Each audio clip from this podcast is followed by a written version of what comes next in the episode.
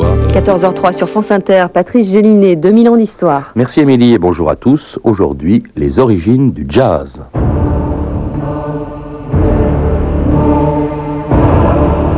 Une musique qui ne fait pas sérieux, mais qui est faite comme une déesse. Une musique qui va au pas des hommes et fait partie de notre existence. Jean Vienner, 1928.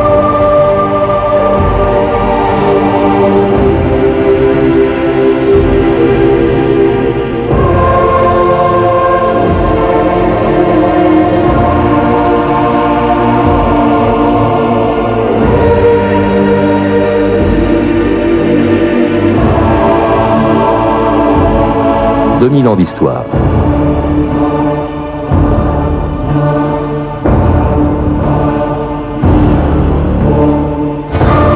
Que s'est-il passé il y a un peu plus d'un siècle pour que dans le sud des États-Unis se produise une des plus grandes révolutions de l'histoire de la musique?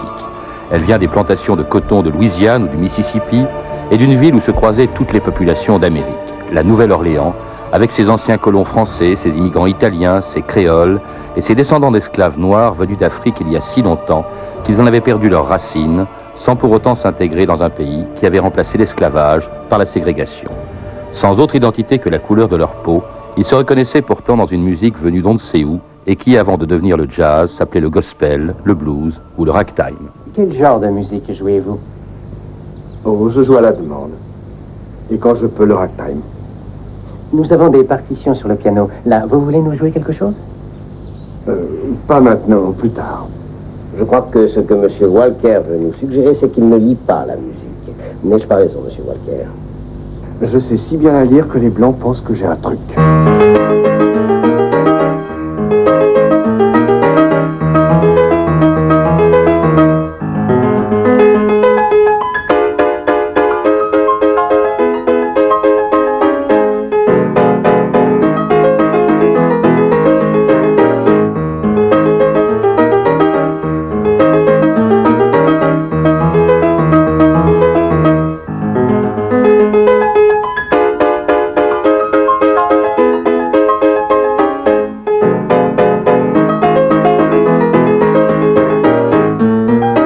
Bonjour. Bonjour. Alors vous êtes musicien et historien de la musique, donc vous connaissez très bien ce que l'on est en train d'entendre. Maple Reef Rag, c'est une musique qui date de 1890. Je crois que le mot de jazz n'existait pas encore, mais le ragtime, le blues, tout ça, ça existait, le gospel aussi. Oui, oui, tout existait. Le ragtime euh, arrive à cette période-là, euh, au début des années 90. 1890. Oui, 1890. Le Maple Leaf Rag est enregistré à la euh, au, tournant du siècle, juste avant, et, le, et ça fait un choc extraordinaire. Ça fait un choc extraordinaire parce qu'on n'avait on jamais entendu à ce moment-là une musique euh, aussi rythmique, aussi, euh, aussi saccadé. Mmh. Et ce qui fait également choc, c'est le fait que c'est une musique jouée par, euh, par un noir, là c'est Scott Joplin, et qu'elle est produite, produite par un blanc. Et c'est pour la première fois dans l'histoire, sur la scène de la musique, qu'un qu'un noir fait un triomphe, parce que cette musique est, un tube pour les Ragtime, hein, pour les non-spécialistes dont je fais partie, je crois que ça vient de ragd, déchiré, et de time, temps, le temps déchiré. Euh, ça aussi, c'est, euh, ça, signifie quoi? Euh, Au fond, c'est, un, une des musiques qui a précédé le jazz, qui a annoncé, qui a entraîné le jazz. Mais pourquoi ce type de musique apparaît-il comme ça à la fin du 19e siècle? Oui, il y a deux sens, il y, a deux sens à ragtime. C'est le, c'est le temps, comme vous le dites, qui est en morceaux, déchiré, qui est, qui est saccadé. Et ragged, c'est également, euh, c'est également euh, haillon. Mhm. Donc c'est une, euh, ça indique aussi l'origine euh, populaire. Musique de pauvre. C'est une musique, oui, c'est ça, c'est une musique, c'est une musique de pauvre, une musique bricolée, une musique faite de briques et de briques et de broc, avec des emprunts, des emprunts divers. Et quand le ragtime arrive, ça apparaît comme une musique à la fois nouvelle et une musique qui fait entendre de la, de la polka, des, euh, des marches, enfin des tas de des, musiques de salon, etc. Musique de pauvres, musique de noirs, bien sûr. Hein, euh, Les noirs sont arrivés aux États-Unis au début du XVIIe siècle. Et ils ont mis en quelque sorte trois siècles avant d'inventer, au fond, ce qui deviendra le jazz. Oui, il s'est mis. Euh, Il s'est passé beaucoup de temps, d'ailleurs c'est intéressant parce qu'on parle aujourd'hui beaucoup de, world music, on parle de, on parle de métissage, et euh, avec le jazz, on se trouve devant un exemple de, métissage musical extraordinaire, euh, avec, euh, fait avec beaucoup de, avec une maturation très longue, mmh. comme, un, comme un bon vin. Hein, mmh. cette musique a eu le temps de se reposer, de se, de se recomposer, de, de se refaire. Ça dure trois siècles. Donc c'est pas, euh, c'est pas comment dire, euh, c'est pas un coup très très rapide. Et pendant ces trois siècles, euh, va se fondre la musique de la musique occidentale, la musique africaine, et le tout sur un troisième continent. Et j'ajoute que c'est la première fois dans l'histoire que des musiques aussi éloignées l'une de l'autre se rencontrent. Maturation très longue, Philippe Gamplovitch, c'est vrai qu'il y a d'autres origines, à part le ragtime, il y a aussi le gospel, il y a ces chants que chantaient les, Noirs dans, les plantations ou au travail, euh, ces chants religieux, il y a une origine religieuse aussi dans le jazz. Oui, il y, a une, origine religieuse parce que c'est par la religion que les, que les Noirs ont été admis à l'Église. C'est par la religion qu'ils ont eu accès à la, à la, musique occidentale, aux échelles musicales mhm. euh, occidentales et également à la, à la culture, mhm. la culture occidentale. Et, et, le, la Bible, l'Ancien Testament, surtout, on dit beaucoup qu'il chantait beaucoup de, de, comment dirais-je, de chants venus de tirés de l'Ancien Testament parce que l'exil des Hébreux autrefois à Babylone, ça a inspiré un peu leur propre exil. S'y retrouvaient au fond dans, dans l'histoire. Oui, oui, on a beaucoup, on a beaucoup raconté ça. Et l'image, euh, l'image est très belle. C'est l'image de l'esclavage et l'image de la libération. Mm. Et euh, bon, il y a l'idée que la ligne euh, Mason-Dixon qui partageait les États du Nord et du Sud était le Jourdain et que au-delà du Jours c'était c'était mm. la liberté. Et quand vous prenez par exemple les, les spirituals les plus connus Go Down Moses, Let My People Go. C'est, il y, a, enfin, il y, a une, y a une version d'ailleurs très très rigolote de, de, ce, spiritual qui raconte, euh, enfin composé pendant, euh, pendant la guerre d'émancipation, pendant la guerre d'émancipation, pendant la guerre civile, qui raconte, euh, qui dit Abraham Lincoln va voir, va voir Jeff Davis, va voir Pharaon et dit lui laisse partir mon peuple. Et donc il y a cette extraordinaire fougue, cet extraordinaire désir de liberté dans le jazz et que l'on retrouve dans ces négro spirituels. Un négro spirituel, le ragtime, et puis aussi autre source euh, bien connue aujourd'hui, le blues. Qu'est-ce que ça veut dire? Ça vient de la note bleue, dit-on. C'était quoi le blues qui veut dire aujourd'hui? Cafard qui veut dire... Ah, Le blues, qu'est-ce que ça veut dire? Enfin, l'étymologie, euh, on l'ignore. Quoi. To get the blues, c'est euh, c'est avoir, c'est pas être, c'est pas être dans un bon état, mm. c'est pas être très en forme. Mais en même temps, il y a une autre connotation dans dans avoir le blues chez les Noirs, euh, c'est être à la fois dans la, dans la déprime et en même temps conserver une force de vie, une, euh, un jaillissement vital qui ne, se laisse, euh, qui ne se laisse pas abattre. En tout cas, beaucoup de cafards, de mélancolie justement, comme dans cette chanson de Bessie Smith, l'impératrice du blues, Nobody Knows When You're Down and Out.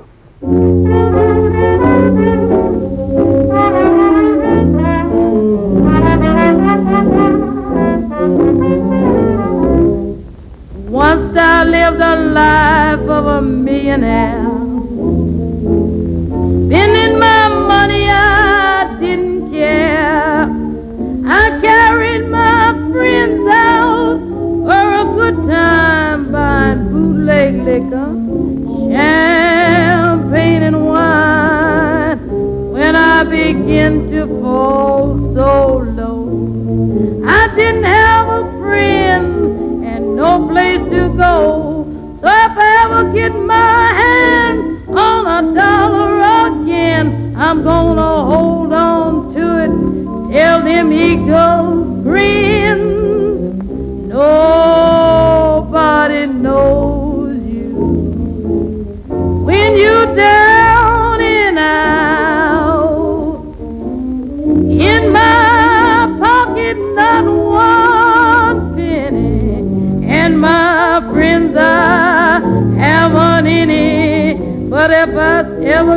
C'est donc Bessie Smith, Nobody Knows When You're Done and Out. Bessie Smith qui est morte en 1937, l'impératrice du blues, je crois qu'on C'est pas un blues, hein, ce qu'on entend. Non, non, c'est pas un blues. Hein, non, non, c'est une, c'est un song, c'est une, c'est une chanson. Elle chantait euh, surtout, surtout des blues, mais également surtout dans la deuxième période de sa vie, à partir des années 30, euh, des, des chansons. À la fin de sa vie, parce à la fin de sa vie, oui, à la fin de sa vie, oui. À 42 ans. Euh, des chansons que des, euh, que des songwriters lui, euh, lui écrivaient. Et celle-là, c'est les sublime, on ne sait jamais quand tu es là ou quand tu es parti. Elle a eu un succès différent. énorme, hein, 170 disques vendus à près de 10 millions d'exemplaires, c'est assez extraordinaire. À ce moment-là, le jazz s'appelle comme ça, le jazz. D'où vient le mot? On dit que ça vient de jasme, qui, veut, qui voulait dire vitalité. Il y a même, j'ai vu une interprétation que ça viendrait de jazz bell, c'est-à-dire les prostituées de la Nouvelle-Orléans, la, la patrie du, du- du jazz, Ouais. en souvenir de la reine Jézabel d'Israël. Ah bon, Ah. ça, ça, ça, j'ignorais, oui. Et vous, interprétation Oh, bah, les interprétations, les, les- les interprétations sont nombreuses. Enfin, en tout cas, elles ont toute une connotation sexuelle euh, Ouais. très très forte. hein. Euh, c'est euh, donc c'est une musique très très très associée au sexe Ouais. à ses débuts. Et moi, l'interprétation que je préfère, c'est celle de, qui, qui dit que lors, lors de la première tournée de musiciens noirs de la Nouvelle-Orléans à Chicago, les musiciens blancs de cette même ville, furieux de voir des noirs lui- leur euh, piquer le, le, le travail, ont fait un piquet de grève Mm. devant le cabaret avec des piquets, avec des, euh, des- avec des pancartes marquées dessus, leur empêchant les Noirs d'aller travailler. Et sur ces pancartes, il y avait écrit Dehors jazz music, Ouais. sous-entendu musique de merde. Mais justement, qu'est-ce qui la distingue des autres? En quoi le jazz se distingue de ce qui a précédé ou de ce qui suivra? Des choses considérables en fait. Bon, tout d'abord, euh, tout d'abord le rythme, tout Ouais. d'abord une, une vision euh, très corporelle de la musique. Bon, et ensuite, plus important euh, encore, c'est le retour de l'improvisation. Mhm. C'est l'idée que, le musicien est à la fois interprète et créateur de la musique au moment où il la fait. Donc cette idée que le musicien s'engage corps et âme dans la musique qu'il est en train de qu'il est en train de jouer et qu'il est, je dirais qu'il est, maître de son bateau aussi. Il, est, il est maître de sa euh, simplement maître de sa vie au moment, euh, au moment où il joue. Et ça, bon, l'improvisation existait dans la musique occidentale. Elle existait euh, à la période baroque au XVIIe, et puis euh, progressivement, enfin juste euh, vers le- la musique romantique et le, enfin, le, le- le- primat des compositeurs, l'improvisation disparaît. Et et le, enfin, le, le- le- primat des compositeurs, l'improvisation disparaît. Et le jazz fait ressortir ça. C'est une affirmation. Oui, la spontanéité, c'est aussi l'affirmation du moi. En tout cas, le jazz quitte bien vite Philippe Gonglovitch, la, la ville d'où il est né, où il est né, la Nouvelle-Orléans, Basin Street, et puis se déplace un peu comme la population noire vers les villes du Nord, New York, et surtout Chicago, où on découvre en 1922 un trompettiste extraordinaire, Louis Armstrong, Western Blues.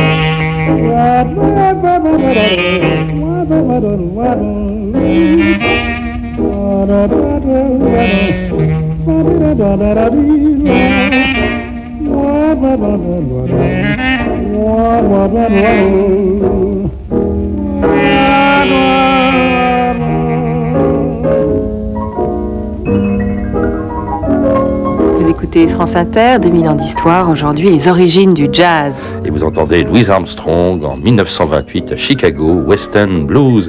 Euh, sa, place euh, dans, l'histoire du jazz. Euh, Dizzy Gillespie disait, je crois, s'il n'avait pas existé, nous ne serions pas ici, disait-il. Considérable cette la, place de Louis Armstrong. Elle est, non, c'est un musicien fabuleux, fabuleux parce que bon, il y a tout ce qu'il faut pour être, pour être un grand musicien. Bon, d'abord, il a la science, technique instrumentale extraordinaire. Il a euh, l'émotion, c'est-à-dire qu'il a, il a, su faire passer euh, cette science.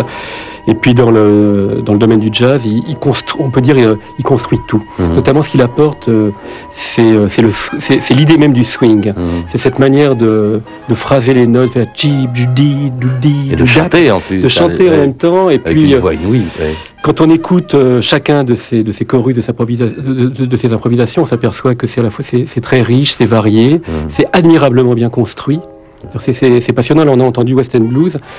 Euh, l'introduction, elle est, elle est stupéfiante. Hein. Il, est, il part tout seul, il a, c'est improvisé, c'est d'une, euh, c'est parfait du point de vue de, la construction. on comprend son succès dans le monde entier. On le d'ailleurs, je crois, l'ambassadeur du jazz, notamment dans un pays qui ne l'avait pas attendu pour aimer le jazz et le découvrir en même temps que les soldats américains de la Première Guerre mondiale. La revue de texte Stéphanie Duncan.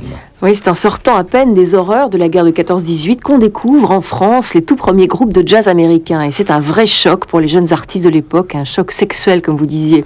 Le pianiste Georges-Henri Rivière, qui fera partie de la bande du Bœuf sur le toit, le fameux euh, musical, s'en souvient très bien. En 1917, j'étais mobilisé et à la suite d'une blessure, j'étais transféré à Calais. Et là, j'allais dans un café fréquenté par des Anglais, on y passait des films, et c'est ainsi que j'ai eu la révélation du jazz. Michel Léris, futur ethnologue et écrivain du groupe surréaliste, n'a que 17 ans en 1918. Dans la période de grande licence qui suivit les hostilités, dit-il, le jazz fut un signe de ralliement, un étendard orgiaque aux couleurs du moment. De plus, ajoute Michel Léris, le jazz apparaissait comme une espèce de camouflet à la musique et à l'art européen. En 1919, le grand et digne chef d'orchestre suisse Ernest Ansermet assiste médusé à un concert à Londres du Southern Syncopated Orchestra, un groupe de ragtime du sud des États-Unis dont le clarinettiste vedette n'est autre qu'un certain Sidney Bechet. Ce qui, dit-il, me frappe chez ces musiciens noirs, c'est l'étonnante perfection, le haut goût, la ferveur de leur jeu. Ils sont si entièrement possédés de la musique qu'ils jouent qu'ils ne peuvent s'empêcher de la danser en eux-mêmes, de telle sorte que leur jeu est un véritable spectacle. Il semble qu'un grand vent passe sur une forêt ou que des portes s'ouvrent brusquement sur une immense orgie. Ah, c'est une révélation aussi pour le jeune compositeur Darius Milhaud qui se précipite à New York en 1922. J'ai été vite lassé des jazz de Broadway, dit-il, des jazz parfaits mais inhumains. Par contre, chez les nègres de Harlem, les jazz bands étaient plus rudes, moins parfaits, mais plus africains et plus dramatiques. Ils se laissaient aller à des improvisations dans l'intensité qui aboutissaient à des contrepoints d'une grande complexité. Et en rentrant à Paris, Darius Milhaud d'ailleurs composera la création du monde largement inspirée du jazz. Pour le compositeur Jean Vienner aussi, cette rencontre sera déterminante. Un jour, dit-il, un ami me rapporta d'Amérique un petit air de musique. On appelait ça un ragtime. Cet étonnant morceau me fit un plaisir inouï. Dès lors, tout changea pour moi en musique, j'entrevoyais un autre monde, une musique pas sérieuse mais faite comme une déesse, une déesse qui est à la cool et pas fière ni rien, une musique du cœur, des jambes, une musique de la circulation du sang, on la danse et on la chante, elle fait partie de notre existence. À, entendre ce que les Français disent du mm. jazz au début des années 20, à la fin des années 10, Philippe Gamplovitch, on comprend pourquoi dans un livre que vous avez écrit, le roman du jazz, dans le premier volume, c'est les origines du jazz, en nous parlant avec vous, eh ben, vous faites de Paris une des quatre capitales du jazz. Hein. Il y a New York, Saint-Louis, euh, euh, comment dirais-je, Chicago, euh, la Nouvelle-Orléans, pardon, et Paris aussi. Paris. Alors pourquoi Paris? Parce que bah, Paris, Paris découvre le jazz et Paris fait la fête, fait la fête au jazz. c'est à Paris que le jazz est, accueilli et qu'il est considéré, mmh. qu'il sera légitime et qu'il sera qui sera consacré. Sidney Bechet, d'ailleurs, il viendra et mourra, qui est un des tout premiers joueurs. Oui, enfin, il y, vient il y est déjà, il est déjà dans les années 20 avec euh, Josephine Baker. Et euh, il y a un écrivain américain euh, que tout le monde connaît, Scott Fitzgerald, qui dit le jazz, qui, qui, écrivait. Scott Fitzgerald est l'inventeur du terme the jazz era, uh-huh. qui désigne les années 20 aux États-Unis. Et il a écrit aux États-Unis, le jazz a d'abord signifié le sexe, j'y reviens, uh-huh. la danse et la musique à Paris, le jazz a d'abord signifié la musique. Mhm. Alors c'est euh, d'ailleurs tous les musiciens américains, enfin c'est un lieu commun de le dire, qui arriveront à Paris seront euh, extraordinaire- extraordinairement euh, touchés au plus profond de- d'eux-mêmes de la considération qu'on leur témoigne. Ce qui n'est pas du tout le cas aux, aux États-Unis où le jazz est un, est un divertissement Mais et rien d'autre. Ils, vont même inspirer des musiciens français, dont un tzigane français bien célèbre, Django Reinhardt, qui Ben va oui. effectivement composer du jazz à, à sa manière. Alors vous disiez effectivement que pour beaucoup c'est la danse, et c'est effectivement ce qu'il devient très vite aux États-Unis avec euh, un nouveau genre aussi du jazz qui est le swing. Oui, alors ça c'est intraduisible d'ailleurs.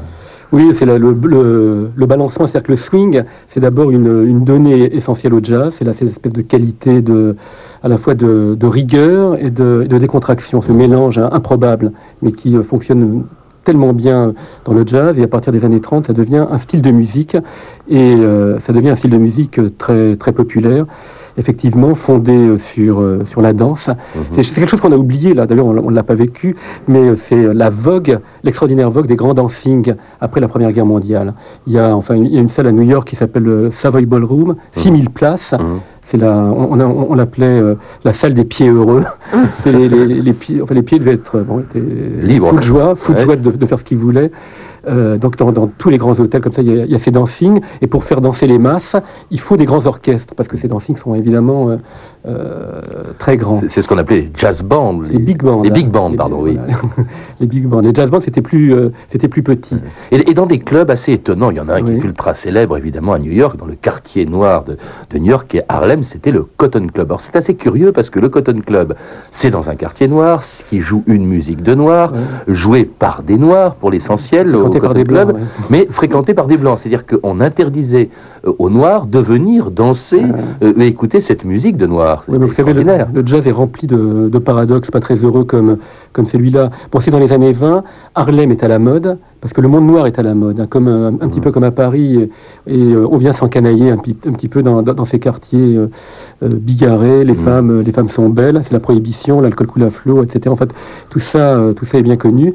Et, euh, mais ce qui est terrible, euh, pour être plus sérieux dans, ce cabaret et dans Harlem, c'est que ce, quartier qui au début a été salué comme le, la ville noire par excellence, où les Noirs allaient euh, gagner leur dignité, devient un quartier gangréné par la, par la pègre, par les gangsters, par la surpopulation. Et ce quartier euh, tombe en quenouille, euh, à, ce- moment, enfin, commence à, à se dégrader à ce moment-là. Et on a dit ça aussi du, du jazz parce que vous parliez, vous évoquiez effectivement les big bands. Euh, D'abord les big bands eux-mêmes, il faut rappeler ce que c'était, des grands groupes orchestraux. Quand on dit grand, excusez-moi, c'est une vingtaine de musiciens. Une hein. vingtaine de musiciens. C'est pas- pas- pas un orchestre C'est pas symphonique. l'orchestre symphonique. Bon, Non, non. enfin ça devient quasiment un peu une musique classique dont on dit finalement qu'elle perd un peu euh, ses origines improvisées du début Oui, euh, du siècle, Oui, en du, tout cas- 19 du 20e siècle. Bah, ça aussi, c'est un des grands, un des grands sujets du jazz, c'est que c'est une, euh, bon, c'est pour ça que c'est formidable. C'est une musique, c'est une musique noire. Évidemment, c'est une musique noire où les blancs ont, ont une, ont une grande place. C'est comme une omelette le jazz. Tout est méla- tout est mélangé, extriqué, etc. Mais quand, par exemple, la part que l'on pourrait dire euh, blanche, c'est-à-dire euh, arrangée, calculée, commerciale, prend le pas sur le sur le le, le- le jaillissement ou, le, ou le- la, la, la- la- bon, la révolte, etc. Ça devient une musique un petit peu, ça, ça peut devenir une musique conventionnelle. Et c'est ce qui se passe euh, à la fin des années 30. Et d'autant plus qu'elle est récupérée par des blancs, parce que la plupart, enfin un grand nombre de ces Oui. big bands, justement, sont cette fois-ci faits avec des chefs d'orchestre blancs, euh, euh, des euh, joueurs blancs, hein, Benny Goodman, Glenn Miller. Euh, les Noirs sont presque mis à part. Cela dit, il y a eu de grands, grands big bands dirigés notamment par Duke Ellington, mais aussi par d'autres.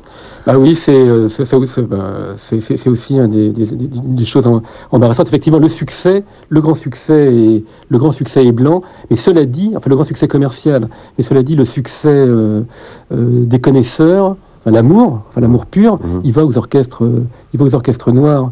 Il va, il va à Count Basie et à, et à Duke Ellington. Et ce Mhm. qu'on entend, ce que l'on entend aujourd'hui, ce sont ces orchestres-là, et beaucoup moins Benny Goodman. Bah, écoutez, nous, ce qu'on va faire, c'est nous quitter en écoutant justement un de ces big bands, celui de Duke Ellington, son big band donc, et son très célèbre Stormy Weather.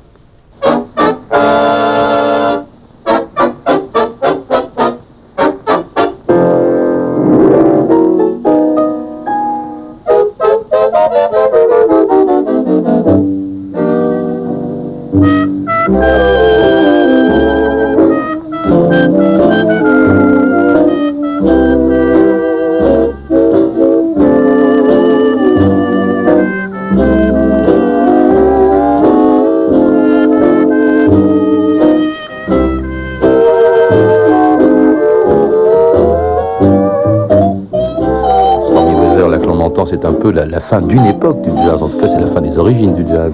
Oui, c'est la fin d'une époque et c'est aussi euh, une, autre époque, mais qui colle de très près au jazz, c'est Broadway, c'est les comédies musicales. Ainsi, mais je crois que c'est Gershwin, je me trompe peut-être, mais je suis à peu près sûr que euh, c'est Gershwin, Stormy Weather, et le, euh, on entend là une musique qui est très, euh, enfin, dans, dans la mélodie et un peu, c'est très beau, c'est c'est nostalgique, mais c'est édulcoré. Ça, ça nous montre le- le- l'in- l'entrecroisement, l'intrication entre le jazz et, le- et ce monde de la comédie musicale et puis plus tard d'Hollywood.